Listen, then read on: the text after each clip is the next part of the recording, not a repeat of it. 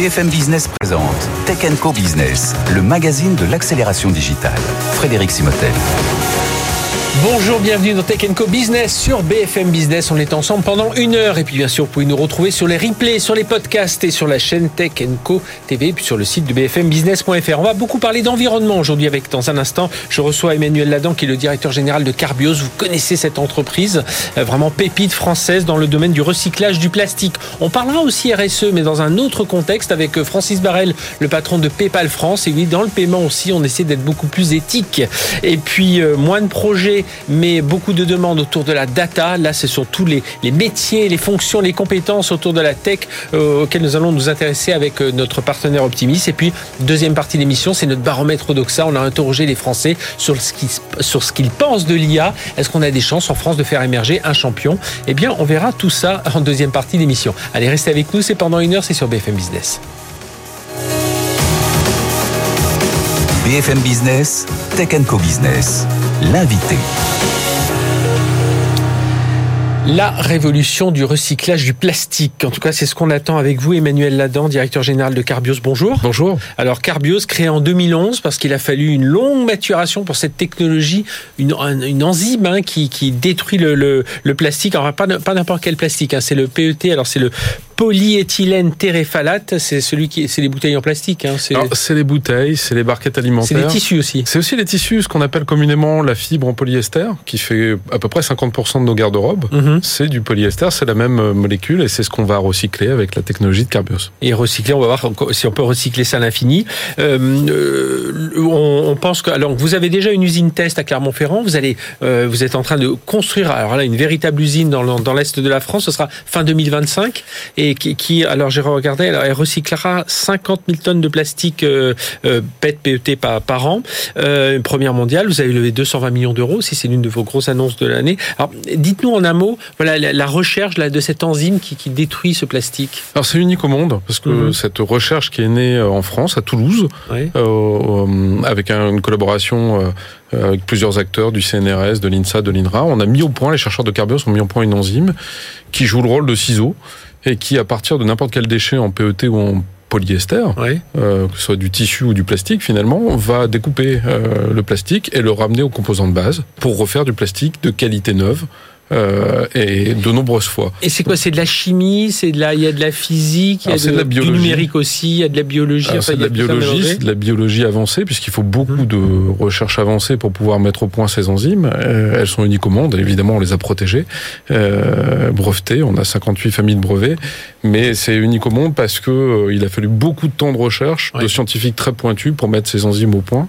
parce que déjà pour détruire et puis ensuite pour reconstituer, enfin pour pouvoir reconstituer derrière. le but c'est quand même ça. En fait, l'idée, c'est de faire le schéma inverse de, la fabrication du plastique. Pour fabriquer du, PET ou du polyester, en mhm. fait, on assemble euh, des molécules qui s'appellent euh, des monomères et nous on revient à ces monomères pour refaire du plastique vierge. Et, une, fois, une, fois que ce plastique aura été recyclé, euh, donc on sera reparti dans un produit, est-ce qu'il pourra, grâce à cette enzyme, est-ce qu'il pourra à nouveau, quand je dis c'est à l'infini, c'est vraiment à l'infini Alors c'est pas complètement à l'infini parce qu'on des... on transforme environ 90% de la matière entrante d'une tonne de mhm. déchets, que ce soit du, des bouteilles, des barquettes ou des flacons cosmétiques ou, du tissu, tissu mhm. d'une tonne de déchets, on fabrique environ 900 kg d'équivalent plastique D'accord. Donc c'est pas complètement à l'infini, mais ceci dit, euh, si vous envisagez 12 à 12, 10 euh, à 12 cycles de recyclage avec notre technologie, là où les technologies conventionnelles de recyclage aujourd'hui font 2 à 3 cycles et c'est terminé. Et, l'autre grande différence, c'est qu'on fait ça sur tout type de déchets, mm-hmm. alors qu'aujourd'hui, il y a principalement les bouteilles qui sont recyclées, le reste est pas ou peu recyclé. Quand je parle du reste, je parle d'une quantité importante de ce qu'on jette dans nos poubelles jaunes aujourd'hui. Quand on est seul à travailler sur une technologie, alors c'est bien, on est pionnier, etc. Mais est-ce que les autres n'y sont pas allés parce que bon, ils ont peut-être pas eu d'idée, pas eu les compétences, mais aussi parce que c'est quelque chose qui, est cher aussi à faire. Est-ce que c'est Alors c'est très coûteux de développer des enzymes parce qu'il faut des technologies de pointe, il faut s'associer avec des chercheurs euh, très pointus mhm. dans le domaine. Notre directeur scientifique est un enzymologique de, renom. Euh, et puis surtout, euh, très vite, ce que Carbios a compris, c'est s'associer avec des grandes marques qui ont porté aussi notre recherche puisque des marques comme L'Oréal, mhm. Patagonia, dans le, dans le ou Salomon dans le, dans le tissu, Tommy Hilfiger, Puma, Euh, on voit toutes les grandes marques, hein, que ce soit en Europe, aux États-Unis, en Asie, se bah, sont tous intérêts à Toutes les grandes marques ont un enjeu, euh, soit dans le packaging, soit dans le textile, ont un enjeu de plus de circularité. Mhm. Euh, dans le textile, énormément, puisque malheureusement, la plupart des textiles que nous jetons ne sont pas recyclés. Oui. Et donc, il y a vraiment un enjeu de circularité, et puis de faire en sorte que leurs propres déchets redeviennent des déchets textiles. Redeviennent du textile, pardon, parce mhm. qu'aujourd'hui, on peut trouver du euh, recyclé euh, textile, mais c'est généralement fait à partir de bouteilles. Euh, alors que là, l'enjeu des marques qui travaillent avec nous, comme Patagonia ou Salomon, c'est mhm. véritablement ou On Running, les chaussures, c'est véritablement de revenir à partir de fibres, de revenir à des à, du tissu. Oui, ce qui pour eux, il y a un enjeu de coût évidemment, mais aussi un enjeu. Enfin, d'image. J'aime pas trop ce terme image parce qu'ils font pas ça non plus pour l'image, mais il y a un enjeu de circularité, de, circularité, voilà, de, de, la planète. Hein. parce que, parce que le textile crée beaucoup de déchets. Quand vous faites de la confection, vous créez du déchet, hein, parce que dans la confection, il y a du déchet. Ensuite, il y a les invendus qui créent du déchet, et puis il y a aussi les déchets que les consommateurs finissent par jeter, même si on peut avoir une deuxième vie à un t-shirt, à la fin du fin, ça sera quand même un déchet, il faut le recycler. Euh, donc on voit toutes ces entreprises qui sont intéressées par cette filière. Votre business model, ça va être quoi? Ça va être d'être un, grand industriel de, tout ça, ou alors c'est de euh, avec plusieurs usines partout dans le monde, ou alors ça va être euh, bah, quelque part de vendre une licence d'usine à, L'Oréal, puis enfin débrouillez-vous, on vous apporte la compétence, etc. Alors notre, business model, c'est en sorte de servir servir les marques qui ont besoin, comme L'Oréal, qui ont besoin de nos produits, parce mhm. qu'elles ont pris des engagements et elles ont besoin de la technologie de Carbios pour y arriver. Mhm. Mais c'est euh, surtout d'aller voir les industriels, soit du plastique, soit du déchet, et de leur dire, écoutez, on a cette technologie, euh, acheter notre technologie. Donc nous, on va vendre des technologies et évidemment, on vend nos enzymes. Euh, le, but, c'est ça, c'est pas d'avoir des usines partout dans le monde, d'être un immense. C'est d'avoir des usines partout dans le monde, mais pas nécessairement d'investir nous-mêmes voilà, dans ces usines, puisque l'industrie du plastique a besoin de se transformer. En fait, aujourd'hui, mhm. l'industrie du plastique produit massivement à partir de pétrole. Euh, et euh, la demande est en train d'évoluer vers du plastique recyclé. Et la beauté de notre technologie, c'est qu'elle est complètement compatible. Mhm. On est complètement ce qu'on plug and play en anglais, c'est-à-dire qu'on fournit exactement la même matière première aux usines de plastique que celles qu'elles utilisent aujourd'hui, sauf que nous, on la fabrique à partir de déchets, alors qu'aujourd'hui, ils, ils, utilisent du pétrole. Et en fait, c'est pas un petit enjeu tout ça, parce que bien si, sûr, si euh, on consomme 460 millions de tonnes de plastique chaque année dans le monde. Si... Et pas les plastiques, vous parliez du tissu, enfin, enfin de, ou de matière ouais, ouais, enfin, et on, on, entend beaucoup parler. C'est quelque chose, on n'en avait pas conscience. Et puis là, euh, sorti du Covid, on a commencé à nous dire, mais regardez ces tonnes de tissus qui sont, euh, voilà, qu'on envoie dans des pays euh, qui souvent terminent malheureusement dans des pays du Sud, euh, dans des décharges à ciel ouvert, et qu'on peut en fait qu'on peut recycler maintenant avec une technologie mhm. comme celle de Carbios. Donc l'enjeu, c'est d'augmenter le recyclage. Il y a moins de 10% du plastique et moins de 1% du textile. C'est plus facile hein, qui, de mettre ça dans des, qui décharges. Voilà. Donc aujourd'hui, la majorité de nos déchets plastiques ou textiles, malheureusement, terminent soit en incinération, mhm. soit en décharge, euh, organisée ou pas. Et donc il y a un vrai enjeu de changer ça et d'augmenter le recyclage. Et si on arrive à mieux recycler grâce aux technologies comme Carbios, on va pouvoir faire des économies de pétrole significatives. Ah euh, on avait, oui, il y a toute la chaîne amont, toute la chaîne aval, toute la chaîne amont. Le, le, le passage à l'échelle, c'est ça, c'est convaincre ces industriels à y aller. Euh, alors vous en avez convaincu certains. Ils sont convaincus. Ouais. Ils sont convaincus parce que la plupart des grandes marques, que ce soit des grandes marques du textile ou des grandes marques du packaging, de, de, la cosmétique, ou de l'automobile, hein, parce mhm. qu'on utilise 20 kilos de mhm. polyester dans nos voitures toutes ces grandes marques sont convaincues. Maintenant, la question, c'est de trouver la solution technologique la plus au point pour y arriver. Et la chance de Carbio, c'est que notre technologie fonctionne. Elle est déjà démontrée dans une usine en, à Clermont-Ferrand. On est en train de monter notre première, et puis il y a les autres qui suivent. Ça, euh, veut dire que derrière, il y, aura, il y, a, des normes qui se mettent en place aussi, parce que vous êtes ah, pionnier là-dessus, donc il faut forcément des normes. Il y a des obligations réglementaires. Par mhm. exemple, une des obligations, ça va être d'incorporer dans le packaging 25% de plastique recyclé dès 2025. Et ça va monter à 65% en 2040. Donc il y a des obligations réglementaires qui incitent toute l'industrie à aller vers plus de plastique recyclé, ce qui est très bien, ce qui est très favorable à une entreprise comme Carbios. Et puis dans le textile, par exemple, il y a des obligations de collecte. Donc on va être obligé de collecter nos vêtements, nos vieux vêtements, au lieu de les envoyer dans des vieilles, mhm. dans des décharges à ciel ouvert en Afrique. On va être obligé de les collecter et donc il va bien falloir trouver des solutions pour les recycler. Sinon, la seule solution, ça sera de les incinérer. Et, là, l'impact carbone est pas qu'aujourd'hui. Voilà.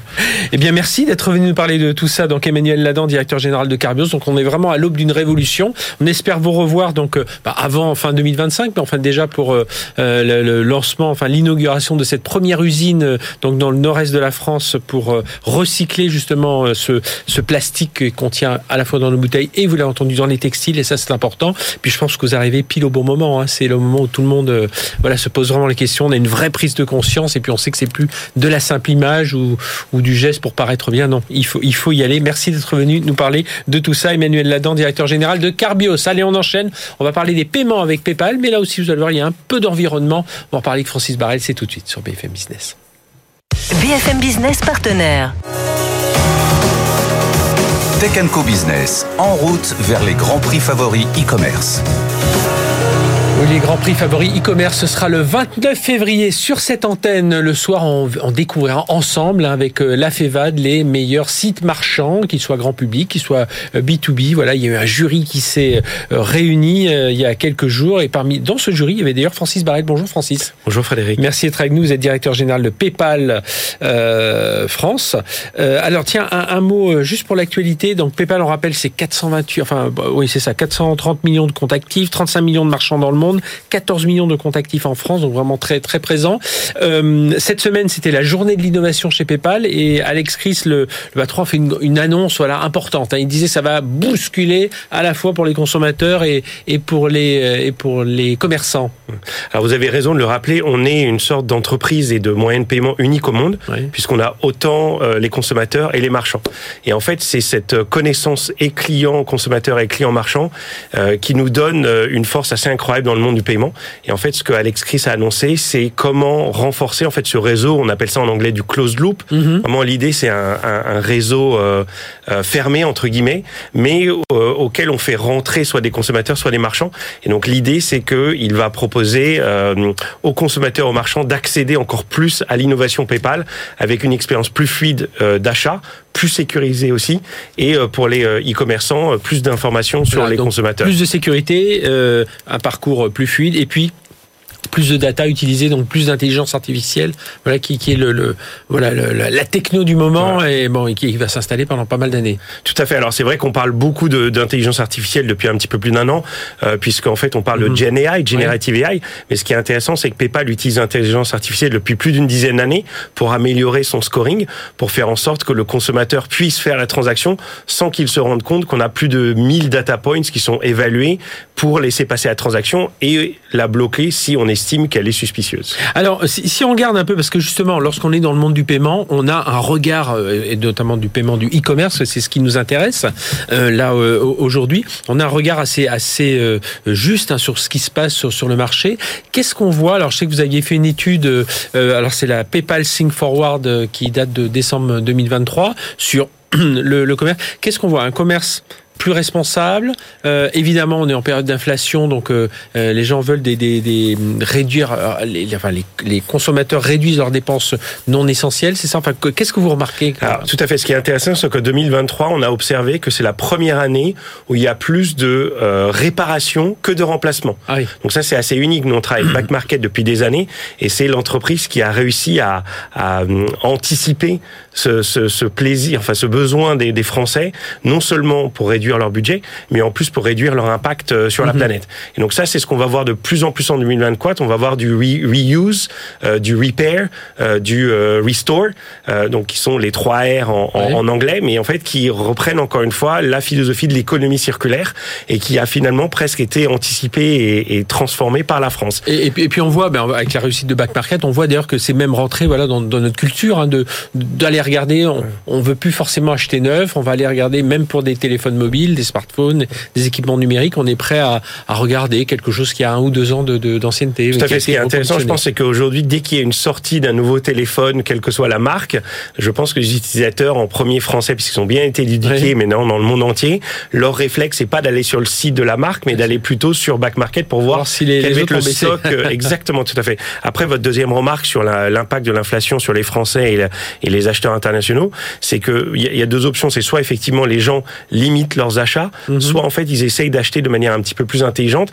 Et ce qu'on voit nous avec PayPal, c'est que le ce qu'on appelle en anglais le buy now pay later, donc le paiement fractionné en français, marche ah de plus en plus. On a parlé avec le groupe qui était euh, notre invité justement pour cette chronique en route vers les grands prix. Effectivement, il y a des acteurs euh, traditionnels français mhm. qui existent depuis des années. Nous, ce qu'on a révolutionné en France, c'est que non seulement on propose un paiement qui est gratuit et sans pénalité de retard pour les consommateurs, et pour les e-commerçants, quelle que soit leur taille, euh, il n'y a pas de, de, frais supplémentaires pour le paiement quatre mhm. fois, et surtout, il n'y a pas besoin d'intégration spécifique. Donc en fait, c'est le consommateur qui choisit ce qu'il veut payer en une fois ou en quatre fois. Et ce qu'on aperçoit, c'est que par exemple, euh, justement, on parlait de, des produits électroniques, euh, le panier moyen euh, augmente de 55% ah oui. Euh, dans les paniers électroniques euh, grâce grâce au paiement en quatre fois PayPal.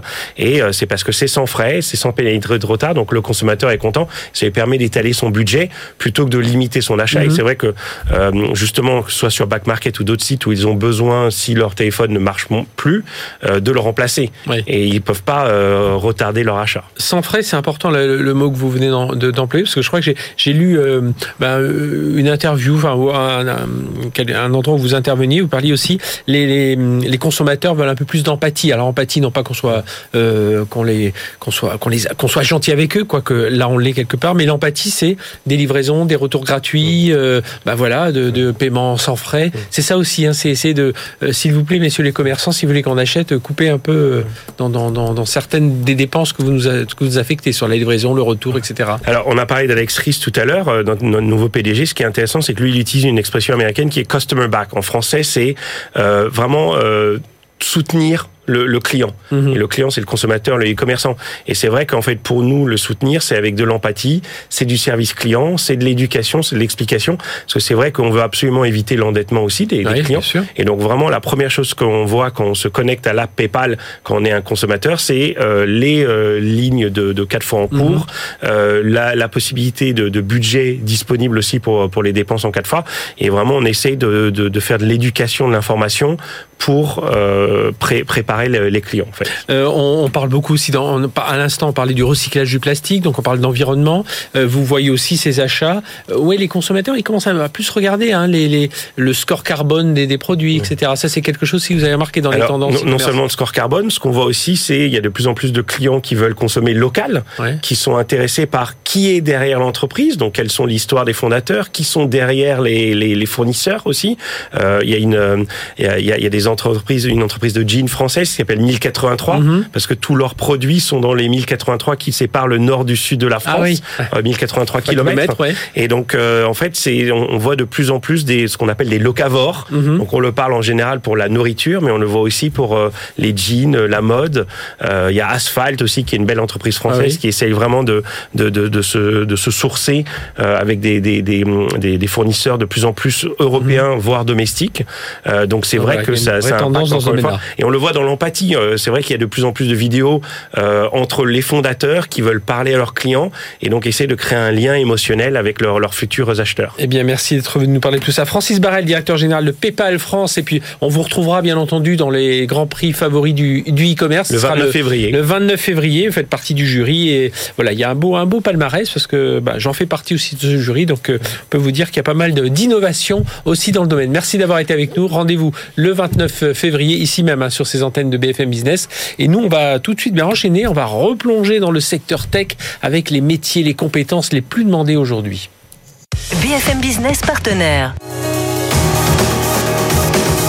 BFM Business, Tech Co Business, les invités. Voilà, et on va parler euh, bah, justement de, de, recrutement, de compétences. Je vous conseille d'ailleurs d'aller voir en replay hein, sur euh, le site bfmbusiness.fr tous les, les baromètres que l'on fait justement avec Optimis sur euh, l'évolution un peu des projets, des compétences les plus demandées. Eh bien là, on va regarder ce qui se passe en ce moment avec Alix Mirchand. Bonjour, Alix. Bonjour Frédéric. Directeur marketing chez Optimis et Frédéric Charles. Bonjour, Frédéric. Directeur stratégie digitale et innovation chez Suez Digital Solutions. alors, moins de projets, mais des demandes qui restent fortes autour de la data, évidemment autour de l'IA. Exactement, Frédéric. Euh, Vous vous souvenez, on a eu une, année 2023 en dents de scie. Oui. On savait pas si c'était une, année avec une forte demande ou si ça allait baisser. Au final, euh, je fais quand même un récap rapide euh, de la fin d'année 2023. On constate une baisse de 14% de la demande euh, de nos clients, donc des entreprises qui ont des besoins en prestations IT. une hausse de 6% des profils disponibles. Forcément, mhm. s'il y a moins de demande, les profils des consultants et prestataires. C'est un marché qui se détend un peu. Qui s'est détendu un petit peu.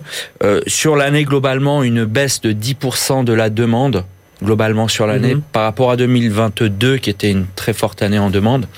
Euh, une des explications, c'était l'année de l'IA. Bon, c'est pas terminé évidemment. On suppose aussi qu'il y a des choses qui ont été mises en place. L'IA pour nous, c'est surtout et pour nos clients de l'automatisation. Mhm. On a parlé pas mal de low code aussi ou et de no code en 2023. Donc ce sont euh, des choses, des technologies qui finalement peuvent limiter la demande parce que il y a automatisation. Et, justement, Frédéric Charles, on a parlé hors micro, évidemment, que vous utilisez de l'IA euh, pour les métiers au sein de, sein de Suez, Suez Digital Solutions. Mais effectivement, un des cas d'usage euh, de ChatGPT et consorts, c'est souvent au niveau des développeurs. Hein. ça, leur aide à aller un peu plus vite dans le développement de code. Alors, effectivement, et c'est disponible sur les plateformes de développement de code comme, comme GitHub depuis, euh, depuis un certain temps.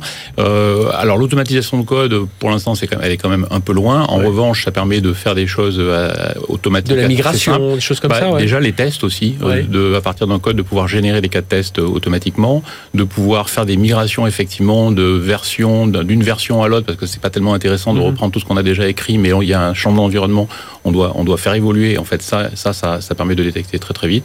Donc oui oui ça la GIA générative a une capacité de générer mhm. notamment du code mais aussi beaucoup plus de choses.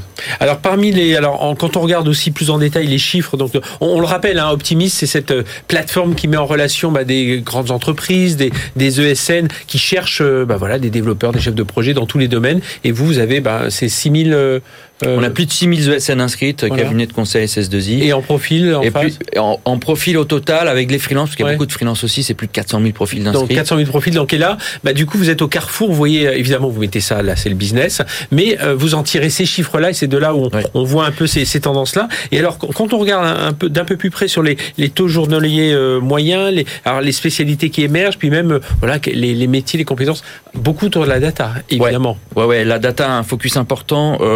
De janvier à décembre 2023, on constate 17% de hausse sur les prix en data. Mhm. On passe d'une moyenne de 480... le prix d'un ingénieur. Hein, le, prix d'un ingénieur, donc ce qu'on appelle le TJ, le taux journalier. Mhm.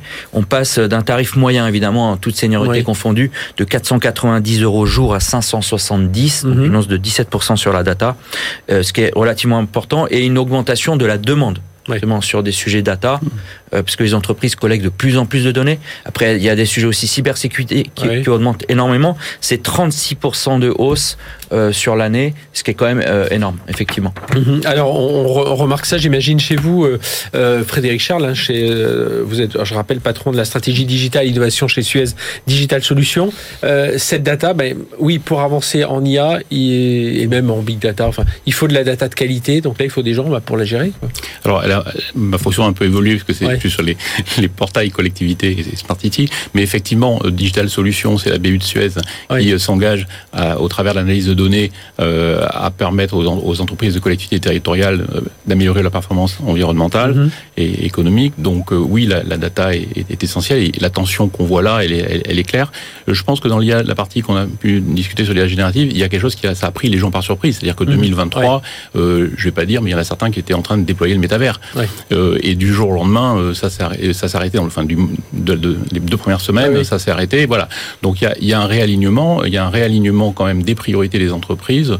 Euh, sur cette capacité à retrouver une façon de faire fonctionner euh, des IA génératives dans des workflows avec des process humains pour générer de la documentation, pour générer tout ce qu'on Et en plus, j'imagine que ce qui est compliqué. Enfin, ce qui rajoute encore à la complexité, c'est que ça va très vite. Absolument. Euh, on a la version 3.5, version 4 mm. qui arrive, qui est encore plus puissante. Euh, Moi, j'aime bien dire que les mois sont devenus des semaines, en fait. Hein. Ah oui. Chaque, ce qu'on avait, les, news qu'on avait chaque mois, en fait, c'est chaque semaine.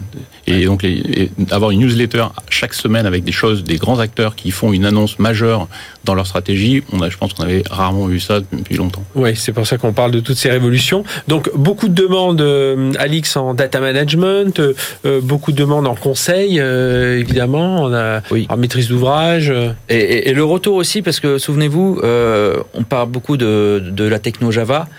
Euh, L'année 2023 a été aussi euh, assez marquante sur le Java, où il y a très peu de demandes, mais il fait son grand retour fin d'année, 45% de hausse. C'est l'effet cloud, c'est un peu? C'est justement, c'est l'effet cloud computing. En fait, le Java, vous savez, c'est un langage de programmation très très populaire et qui, qui, revient en force sur la fin d'année. Donc, euh, et, et, en fait, si on compare à 2022, on est euh, sur une demande équivalente parce qu'en mhm. fin d'année, on a une très forte demande sur, sur cette techno. Ça, c'est, ça vous étonne, euh, Frédéric, sur, enfin, ce, ce, retour en force de Java? Alors, non, parce que Java a toujours été là. Après, Java, il y a toujours une histoire d'amour, je t'aime moi non plus, euh, parce qu'on ne sait plus si c'est l'open source ou pas de l'open source.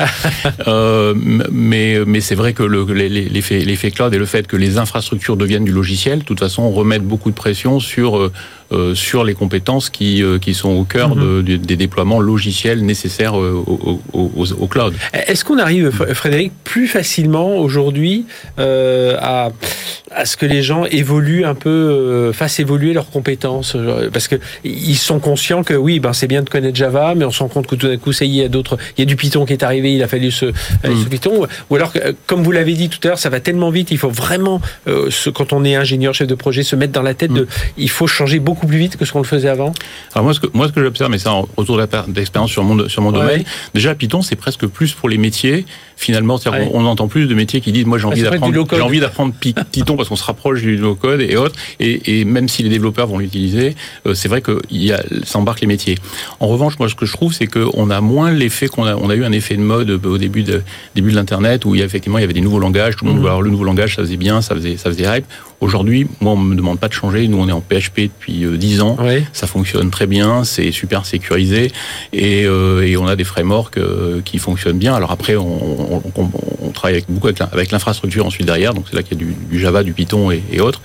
Mais moi, je, je, ressens moins le sujet du changement de langage comme étant un sujet majeur aujourd'hui, dans la mesure où, comme on réutilise beaucoup de composants, ce qui est important, c'est que les composants ce qui est important, c'est des composants. C'est l'agilité des développeurs. Quoi. C'est vraiment de, on n'a pas un langage unique dans, un, dans un même code. On a des composants qui sont de toute façon. Et puis la dockerisation fait que on va euh, isoler chacun des environnements qui vont ensuite pouvoir bosser ensemble sur un Kubernetes. Donc euh, après, finalement, d'avoir l'homogénéité du langage, je trouve que c'est moins un sujet aujourd'hui. Mhm. En revanche, la montée en compétences, je la vois plus dans les métiers.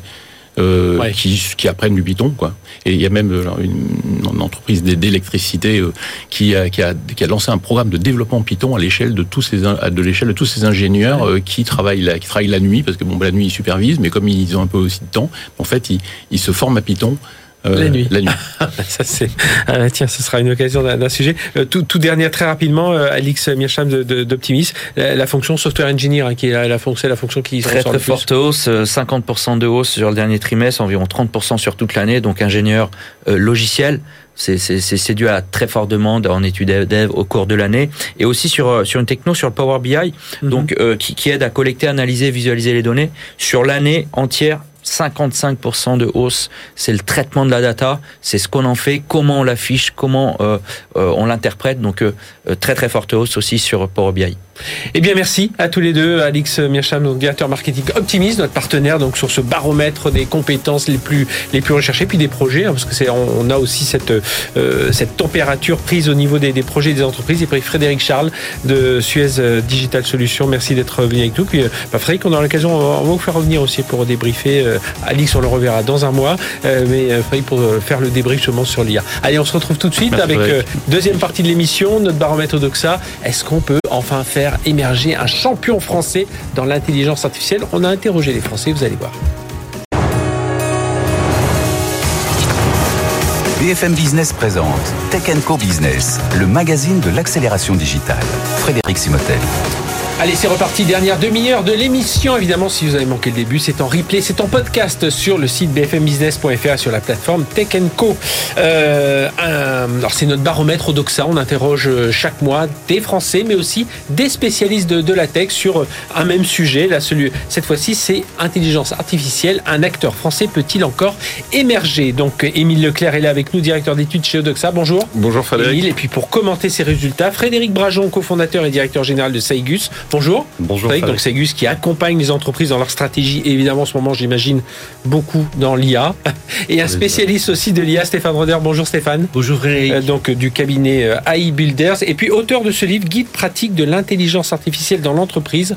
Voilà, c'est aux éditions Erol. Donc je, je, bah, je vous le conseille. Voilà, on a commencé à le lire. Il a été inauguré il y a à peine quelques jours. Donc on, on reviendra certainement sur le, le contenu. Allez, on démarre et on va avoir votre analyse. Donc on a alors, ce qui, ce qui est étonnant, euh, Émile, c'est sur l'intelligence artificielle, les Français sont optimistes. Oui, on, on, on, va le voir, on va le découvrir. On va pas être balayé par les Américains, par les Chinois. Enfin, en tout cas, il y a, il y a une note d'optimisme voilà. qu'on n'a pas l'habitude de voir effectivement dans les enquêtes.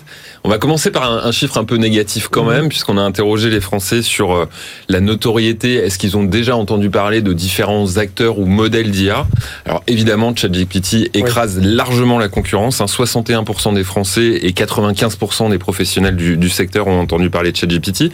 Derrière, mais quand même nettement moins derrière, on a Gemini qui vient à peine de sortir, oui, mais qui est déjà assez connu par près d'un tiers des, des, Français. Et puis ensuite, loin derrière, on retrouve Mistral AI, qui est quand même connu par 7% des Français ah oui. et par 14% des, des, des, professionnels de la tech. Si on se compare avec un autre européen, euh, donc la start-up euh, Alpha Aleph, euh, on, on, fait un petit peu mieux, oui. 5% et 8%, mais on voit qu'il y a un déficit de notoriété qui est, qui est très important. Alors, autre question posée, donc pour vous, est-il important qu'un acteur français concurrence les principaux acteurs internationaux de l'IA. Là, c'est là où on se dit, oui, il faut y aller parce qu'il ne faut pas qu'on se laisse distancer. Oui, exactement. Alors, on voit, il y a un retard qui est pris à l'allumage, hein, clairement, mmh. sur la notoriété en tout cas. Mais les Français considèrent que c'est un sujet extrêmement important et qu'il faut y aller. Les deux tiers des Français nous disent, oui, il faut qu'il y ait un acteur français uniquement français mmh. ou bien euh, européen. Ça veut dire qu'ils sont à peu près autant à nous dire faut que ce soit français ou européen. Ça veut dire que le, le, le, cet enjeu il se joue à l'échelle continentale et pas uniquement nationale. Et pourquoi c'est important?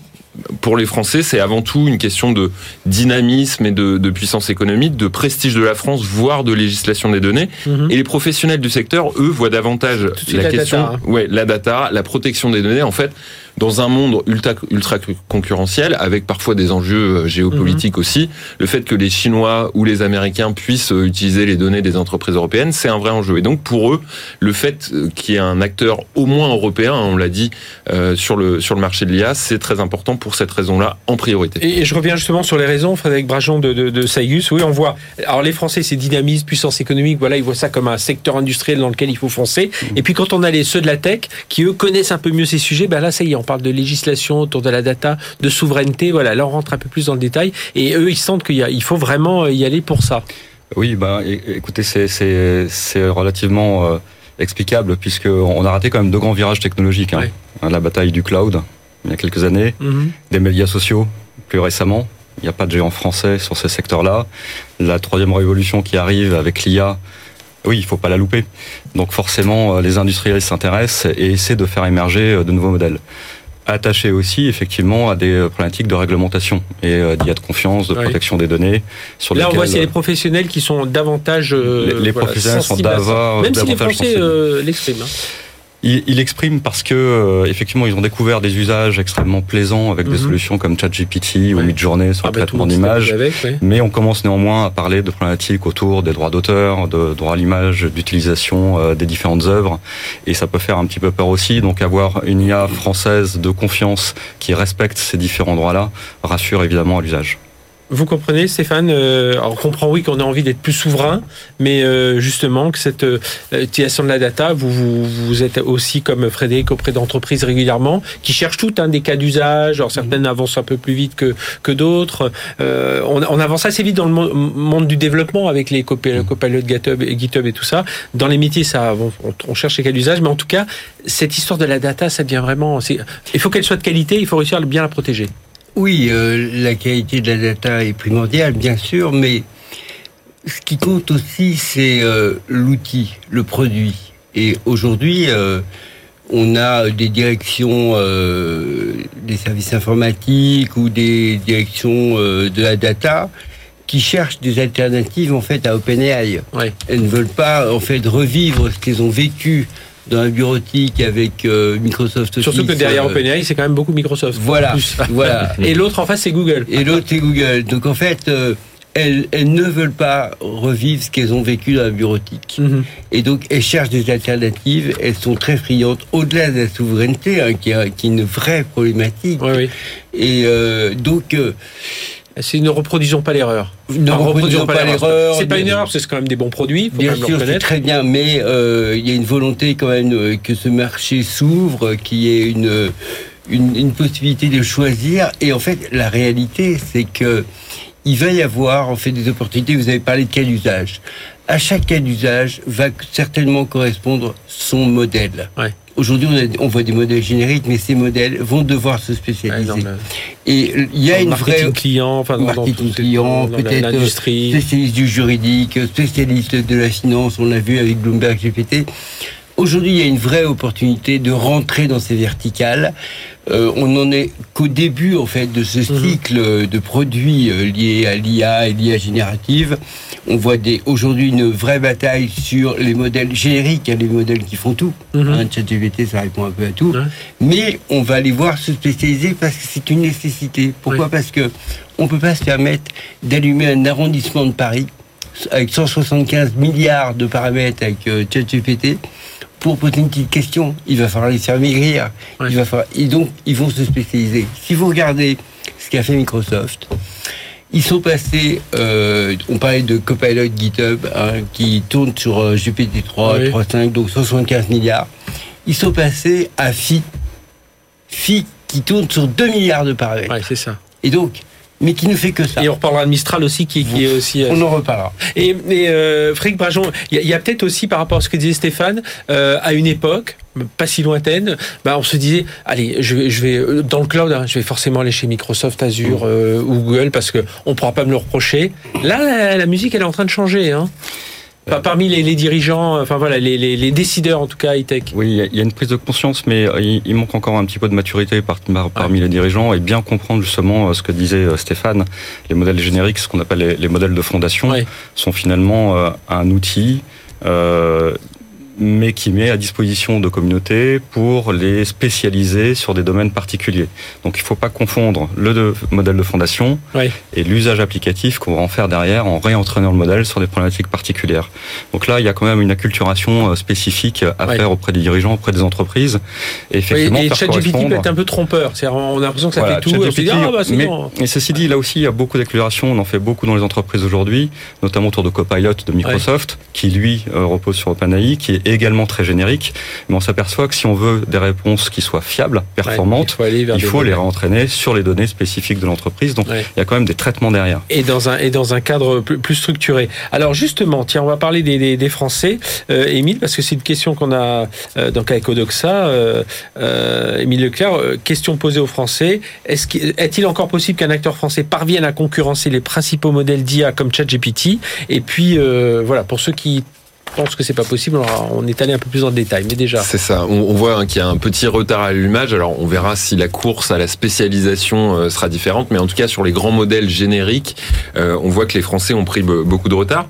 Mais et assez exceptionnellement, je tiens à le préciser, les Français sont assez optimistes sur la question. 61% mm-hmm. des Français et 66% des pros de la tech nous disent oui, c'est encore possible qu'un acteur français ou européen éventuellement vienne concurrencer les grands géants euh, que sont déjà. C'est pas mal parce que le battage bah, que nous-mêmes on a fait autour de ChatGPT, d'OpenAI, de Microsoft, de Google bah, c'est pas c'est pas évident d'aller mhm. rattraper ce, ce, retard pris et les Français bah, sont assez optimistes euh, sur la question. C'est pas du tout le cas en général euh, dans les enquêtes quand, mhm. on a l'habitude hein, euh, ici de poser des questions sur l'optimisme à l'égard de notre pays, notamment sur des questions d'INO. En général, les Français sont assez négatifs, pensent qu'on va pas y arriver, qu'on est vraiment mauvais. Vous êtes allé creuser chez les négatifs. Voilà, chez ceux qui sont négatifs, eh bien l'explication, il y en a plusieurs à leurs yeux. Hein, elles sont assez assez éclatées. C'est soit un retard technologique qui serait pris par euh, les entreprises euh, françaises et, européennes, soit le fait que la France ne soutient pas assez euh, les, startups nationales.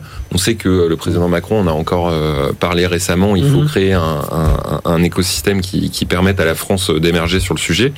Euh, il y a évidemment un, déficit de notoriété aussi. Le cadre réglementaire est aussi évoqué européen qui serait trop contraignant. Les investissements qui seraient trop faibles et le fait qu'il n'y ait pas assez de talent en France, c'est assez éclaté entre ces différentes raisons. Chez les pros de la tech, en revanche, il y a trois raisons majeures. Des investissements trop faibles, les autres acteurs qui auraient pris trop d'avance euh, technologique, ou bien, troisième raison, qu'ils seraient déjà trop, trop connus et trop utilisés pour rattraper le retard. Alors Frédéric, est-ce que les, les Français sont très optimistes, mais les pros de la tech un peu moins?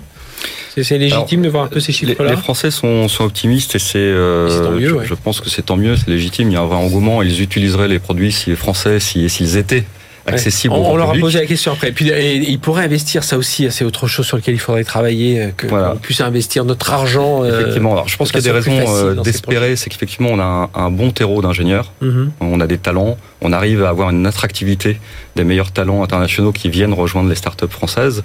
Il y a déjà des champions. Pour faire de l'IA, il faut des supercalculateurs. Le quatrième calculateur le plus puissant au monde est français. Mhm. On n'en parle pas trop, mais c'est quand même une, fierté. Euh, il y a des initiatives dans le cloud aussi, avec Scaleway par exemple. Mhm. Euh, donc on a quand même un écosystème qui est favorable. Maintenant, il faut remporter la compétition de l'usage. Nous en parlions avec Stéphane. Euh, la problématique, c'est que les modèles français sont des modèles open source qui finalement sont peu accessibles des utilisateurs lambda. et, et, donc, pour que ça perce, pour attirer des investisseurs, il faut qu'il y ait un marché le marché de l'open source c'est peut-être pas assez structuré pour attirer ces investissements massifs mhm. qui permettraient de faire un champion aujourd'hui. Après, il y a le problème de la régulation, évidemment, où il ne faut pas qu'elle soit trop contraignante pour, euh, pour arriver à faire émerger ces champions. Et puis derrière, euh, Frédéric, il faut, euh, il faut qu'on fasse attention, Frédéric Stéphane, pardon, il faut qu'on fasse attention à, être, à ne pas retomber dans notre culture d'ingénieur. Hein. Mais Même si on en est quelques-uns autour de la table. tout à fait, parce que regardez, Mistral, je pense que les Français l'ont bien, l'ont bien senti. Mistral, avec très peu d'investissement, parce que rappelez-vous, hein, ils ont sorti un premier modèle avec 100 millions d'euros. Mhm. C'est rien comparé aux autres. En quelques mois, ils ont fait aussi bien. Donc, ils sont exceptionnellement bons. Par contre, quand je reprends vos chiffres, euh, que seulement 14% euh, des techniciens connaissent Mistral.ai, c'est une catastrophe. Mhm. Ça devrait être 80%. Et donc aujourd'hui, non seulement il y a un déficit de notoriété, mais il y a un déficit de marketing. Et le software, c'est du produit. Oui, c'est vrai, euh, il y a dedans de la technologie, mais regardez euh, comment font euh, nos maîtres du marketing américain. D'abord, ils vous disent voilà ce qu'on va faire et voilà ce qu'on a. Regardez, il n'y a rien dedans. Hein. et, ça va être super. Et ça va être super, ça fait tout. Et après, ils développent, tranquille. Mmh. Ok, nous, c'est le contraire c'est encore une fois, on en parlait, c'est l'excellence euh, ingénierie, ingénieur. C'est notre façon de réfléchir. Et je pense que, encore une fois, on tombe dans ce travers. Les seuls qui ont vraiment réussi, rappelez-vous, c'est Dataiku. Mhm. Ils ont fait un vrai produit, ils l'ont marketé, ils nous ont parlé. Euh, un modèle, c'est des chiffres. D'accord? Eh bien, je suis dans un poste de travail, c'est pas des chiffres, c'est pas des paramètres avec lesquels les utilisateurs vont jouer. Ils vont jouer avec des produits, des solutions. Et euh, donc il y a toute cette culture qui n'est pas française. La culture du product marketing n'est pas française. Et là, on a un exemple tragique. Oui, parce, que, parce que derrière, il faut, voir qu'il y a un business model. Hein. Si, on regarde euh, Microsoft, il va segmenter son offre par cas d'usage. Bah, Copilot, c'est ça. Ça a du mal, Copilot, parce que 30 euros par utilisateur, euh, minimum 300 mm. utilisateurs, c'est un petit peu compliqué. Mais en tout cas, c'est segmenté par offre euh, et on arrive à mm. trouver un peu un début de revenu. Mm. Revenu et, surtout, ils ont été carrément jusqu'à faire un modèle économique pour les développeurs à la App Store en sortant GPT Store. Et donc, ils sont en train de prendre d'un coup tous les développeurs qui vont faire des développements euh, de produits et de solutions parce qu'ils proposent un modèle économique. Et derrière, on va avoir des, des gens qui ont des très très bons modèles, mais qui, qui ne sont pas accrochés à l'écosystème. Même si on est open source, ça, Frédéric, vous en parliez à l'instant, euh, open source, on se dit c'est ouvert, ça va attirer plus de monde. Euh, et donc, par rapport à ce que dit Frédéric Alors, ça, ça attire, ce que dit Stéphane, décidément Ça attire des, des communautés de, de, développeurs. Donc, euh, beaucoup de sociétés, euh, de conseils, de services qui vont développer des produits, mais pour des clients. Ça attire pas le grand public. effectivement, ce qui est, bien vu euh, chez Azure OpenAI, c'est leur marketplace, comme le disait Stéphane. Ils attirent une communauté comme l'App Store. C'est la même stratégie. Ils disent développer des applicatifs, des usages pour les grands publics. Euh, sur notre modèle mm-hmm. et mettez-les à disposition du grand public sur notre marketplace. Donc ça crée un écosystème. Et ça fait tourner notre cloud en plus derrière. Bien, entendu, et ça fait tourner le cloud. Là où effectivement dans les stratégies, euh, notamment Mistral, il n'y a pas encore cette couche d'usage qui, euh, qui existe par-dessus. En tout cas, elle n'est pas organisée. Donc ça reste quand même sur un terrain de spécialistes. Certes, la technologie est excellente, elle est plus frugale. Ça, c'est un point qui est nécessaire de, de mentionner par rapport au gros modèle. sur entre 2 et 7 milliards de données. Enfin, je crois et avec des résultats équivalents quand même à la mer 2 ou à GPT. Ah bah, ils, ont ils, ont rattrapé ChatGPT 3.5. Et, et ça, ça, peut ouvrir beaucoup de portes, c'est-à-dire qu'un modèle frugal va être plus facile à rentraîner, plus facile à spécialiser, va pouvoir tourner, pourquoi pas, sur des, sur des mobiles. C'est la mhm. stratégie de Gemini aussi, hein, d'avoir différentes versions. Donc finalement, il y a beaucoup de champs des possibles, mais il faut organiser les services, il faut organiser les produits, il faut organiser la communauté qui va permettre de démultiplier. Organiser la communauté, euh, Stéphane Roder, ce serait avoir une équipe de France un peu, se dire euh, allez les gars, on y va, euh, et Hugging Face et Lighton et Dust et tout ça, et on, on se met, on se met un peu plus ensemble et je, non, je crois pas. Crois pas, sélectionneur en tout cas. Non, je ne pas sélectionneur. Moi, je pense qu'il faut il faut des grands joueurs. Ouais. Hein, il faut des grands joueurs. Il faut être brillant. Il faut être visible. C'est ça qui fait le produit. C'est ça qui fait le marketing. Euh, l'équipe elle est bien, mais s'il n'y a pas un Mbappé. Euh, puis, on va dire dans quelques temps, tout le monde aura son LLM un peu. Enfin, c'est un peu ça le risque. En fait, là, on est en train de sortir de la période d'innovation où euh, on cherchait à faire le mieux possible. Et, bon, je pense que dans six mois, tout le monde sera capable de faire un, un LLM d'un bon niveau. Ce qui va faire la différence, c'est ce qu'on disait tout à l'heure, hein, c'est la manière dont on va le mettre sur le marché. Ouais. Voilà. Et on va, revenir euh, pour conclure euh, euh, dans un instant. Dernière question qui a été posée donc Émile Leclerc par Odoxa, donc aux Français, aux spécialistes de la tech, c'est si un acteur français présentait un outil aussi performant que ChatGPT, ce qui est le cas aujourd'hui avec mm-hmm. Mistral, mais on le dit, qui est pas encore assez connu, et d'ailleurs qui s'adresse pas aux Français, on l'a dit que ça s'adresse, enfin aux mm. Français, mais au monde entier, mais plutôt des spécialistes. Est-ce que vous l'utiliseriez? Eh bien, la réponse est oui, très largement, et on a vu, c'est une problématique qui est extrêmement importante. 71% hein. des Français et 91% des professionnels de la tech nous disent, bah oui, j'utiliserai euh, cet outil parce que autant utiliser un, outil national. Et on voit bien à quel point la question de l'usage, dont on parlait à l'instant, est essentielle pour mhm. qu'un acteur français euh, ou européen éventuellement émerge vraiment euh, sur le sujet, parce qu'il y a, il y a un marché. Alors, il y a plein de contre-exemples hein, euh, dans l'histoire, euh, parfois de, d'acteurs euh, français qui font quasiment aussi bien. On, prend, on pense aux moteurs de recherche, par exemple, même soutenus par le gouvernement. Quant n'a jamais réussi à mhm. concurrencer Google sur le marché français, par exemple. Donc c'est pas parce qu'il y a ce déclaratif que les, Français le feront, mais en tout cas, il y a une nécessité à ce que ce mhm. soit accessible et, facile d'utilisation. Et, Frédéric, pour ça, vous, vous dites, il faut, Frédéric Barjon-Ségus, il faut sortir de la recherche fondamentale et vraiment rentrer dans les usages euh, oui, la recherche fondamentale est, importante. Hein. Il faut toujours euh, avoir les, bons ingénieurs qui créent le produit d'exception. Mais derrière, maintenant, il faut passer à la démocratisation des usages et à la mise à disposition de ces différents services. On a quand même un atout aussi, c'est, enfin, il faut en faire un atout, c'est la réglementation. L'IA de confiance, c'est quand même un thème qui ressort souvent pour le grand public, pour les entreprises aussi. Donc, euh, savoir que l'on protège aussi nos auteurs, que l'on va avoir des moteurs spécialisés sur des ouvrages français en langue française, mm-hmm. ça, c'est des éléments qui sont intéressants vers lesquels il faut aller. Sinon, euh, la libre concurrence, s'il n'y a pas de régulation, aujourd'hui, on voit des, des startups qui émergent pour euh, empoisonner le travail des IA, comme Glaze par exemple, qui va mettre des, pixels dans les œuvres pour empêcher les IA de, s'entraîner dessus. Stéphane Ronder, est-ce que vous le dites dans votre ouvrage Je rappelle, le guide pratique de l'intelligence artificielle d'entreprise aux éditions Erol.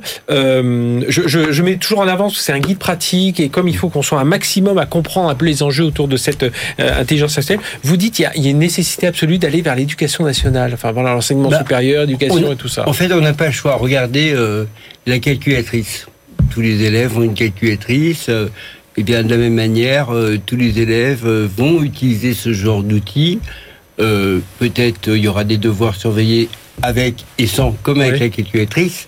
Mais donc, dans les prépas, ils enlèvent les devoirs à la maison déjà. très bien, des, plus très bien, mais ça, va s'organiser. Par contre, on n'a pas le choix. On ne peut pas se permettre de donner à nos enfants des modèles qui sont vecteurs de valeur de leurs éditeurs. Pourquoi? Parce mhm. que quand on préentraîne un modèle, on a un biais. On est américain, on a peut-être une vision woke, on a une vision peut-être communautariste, on a une vision peut-être libertarienne parce qu'on est dans la Silicon Valley. Mais non, moi je ne veux pas que mes enfants euh, subissent ces valeurs. Il faut que les valeurs. Il y ait une exception française, un peu comme au cinéma. Exactement. Mais pas avec les travers non plus du cinéma, attention. Non, non, non, non, non. Mais c'est une nécessité. Il faut qu'on se dote. Et là, je suis très content que les Français, en fait, l'aient compris. Il y a une vraie prise de conscience on est obligé de se doter d'un modèle ou de plusieurs modèles qui soient conformes à nos valeurs. maintenant, quand on a Emmanuel Macron qui, enfin, c'est les journalistes aussi qui l'ont interrogé là-dessus, mais quand on a Emmanuel Macron qui te parle du numérique, nous parle des écrans, mm. de limiter le temps d'écran. Donc là aussi, bon, il y a ce, décalage. Mais Frédéric Brajon, d'accord avec ce que dit, euh, j'imagine, avec Stéphane. Ah oui, complètement. C'est ça rejoint ce que je disais tout à l'heure. Hein. c'est euh, avoir des champions français qui réentraînent spécifiquement leur modèle sur aussi des ouvrages, la culture française et sur une manière de, de penser sans les biais qu'on pourrait trouver dans d'autres modèles, c'est extrêmement important. Mhm. Euh, Donc même dans l'IA, il faut cette culture française. Il, faut, y ait cette culture française. Après, il ne faut pas que la réglementation aille trop loin non plus, euh, parce que ça peut freiner l'innovation. C'est-à-dire que le devoir de transparence qu'impose mhm. l'IACT, par exemple, euh, c'est bien de respecter les auteurs, la manière d'apprendre, la manière de restituer, donc l'usage, ça, il faut le réglementer, c'est certain. Par contre, on peut pas dévoiler la recette de cuisine. Sinon, effectivement, on sera. D'ailleurs, on, l'a vu hein, quand cet IACT où tout le monde était, si oui, c'est pas mal. Et puis quand on a commencé à voir les contours, l'IA générative est arrivé entre temps. On a vu les Mistral et tout, tout ça euh, aller vent debout. On dirait attention, hein, ne pas trop réglementer, ça va, ça, ça peut freiner. Euh, et parce que les autres s'en fichent, hein, la réglementation, qu'on soit chinois ou américain. Ou... Au contraire, ils sont très intéressés par la réglementation parce que, comme vous le disiez, ils sont très en avance et ça permet de freiner tous ceux qui sont derrière. Donc eux, vous l'avez vu, ils ont dit oh là là, c'est très dangereux, alors qu'ils venaient de sortir le produit. Et en fait, ils font tout pour nous freiner. Et donc. Euh, c'est merveilleux, le marketing américain n'a pas de limite. Bon, en tout cas, euh, voilà. En tout cas, il faudra trouver un bon sélectionneur français pour ah tous, en, tous en route. Merci à, tous les trois, c'était vraiment passionnant. Donc, euh, à retrouver évidemment si vous n'avez pas vu le début en replay, hein, en podcast sur le site de bfmbusiness.fr. Émile Leclerc, directeur d'études chez Odoxa, qu'on trouvera le mois prochain. Donc, à une nouvelle étude. Si vous avez des idées d'ailleurs de, pour interroger les Français autour de la tech, n'hésitez pas. Frédéric Brajon, cofondateur, directeur général de Saigus. Merci Frédéric, qui accompagne euh, donc les entreprises dans le stratégie euh, digitale notamment et, IA bien entendu. Et Stéphane Roder, président d'AI Builders. Merci Stéphane qui, euh, bah, qui accompagne aussi ces entreprises dans l'IA et avec ce guide pratique aux éditions Erol. Merci à tous les trois. Nous on se retrouve la semaine prochaine, même heure, même endroit. D'ici là, excellente semaine sur BFM Business. Tech Co Business sur BFM Business.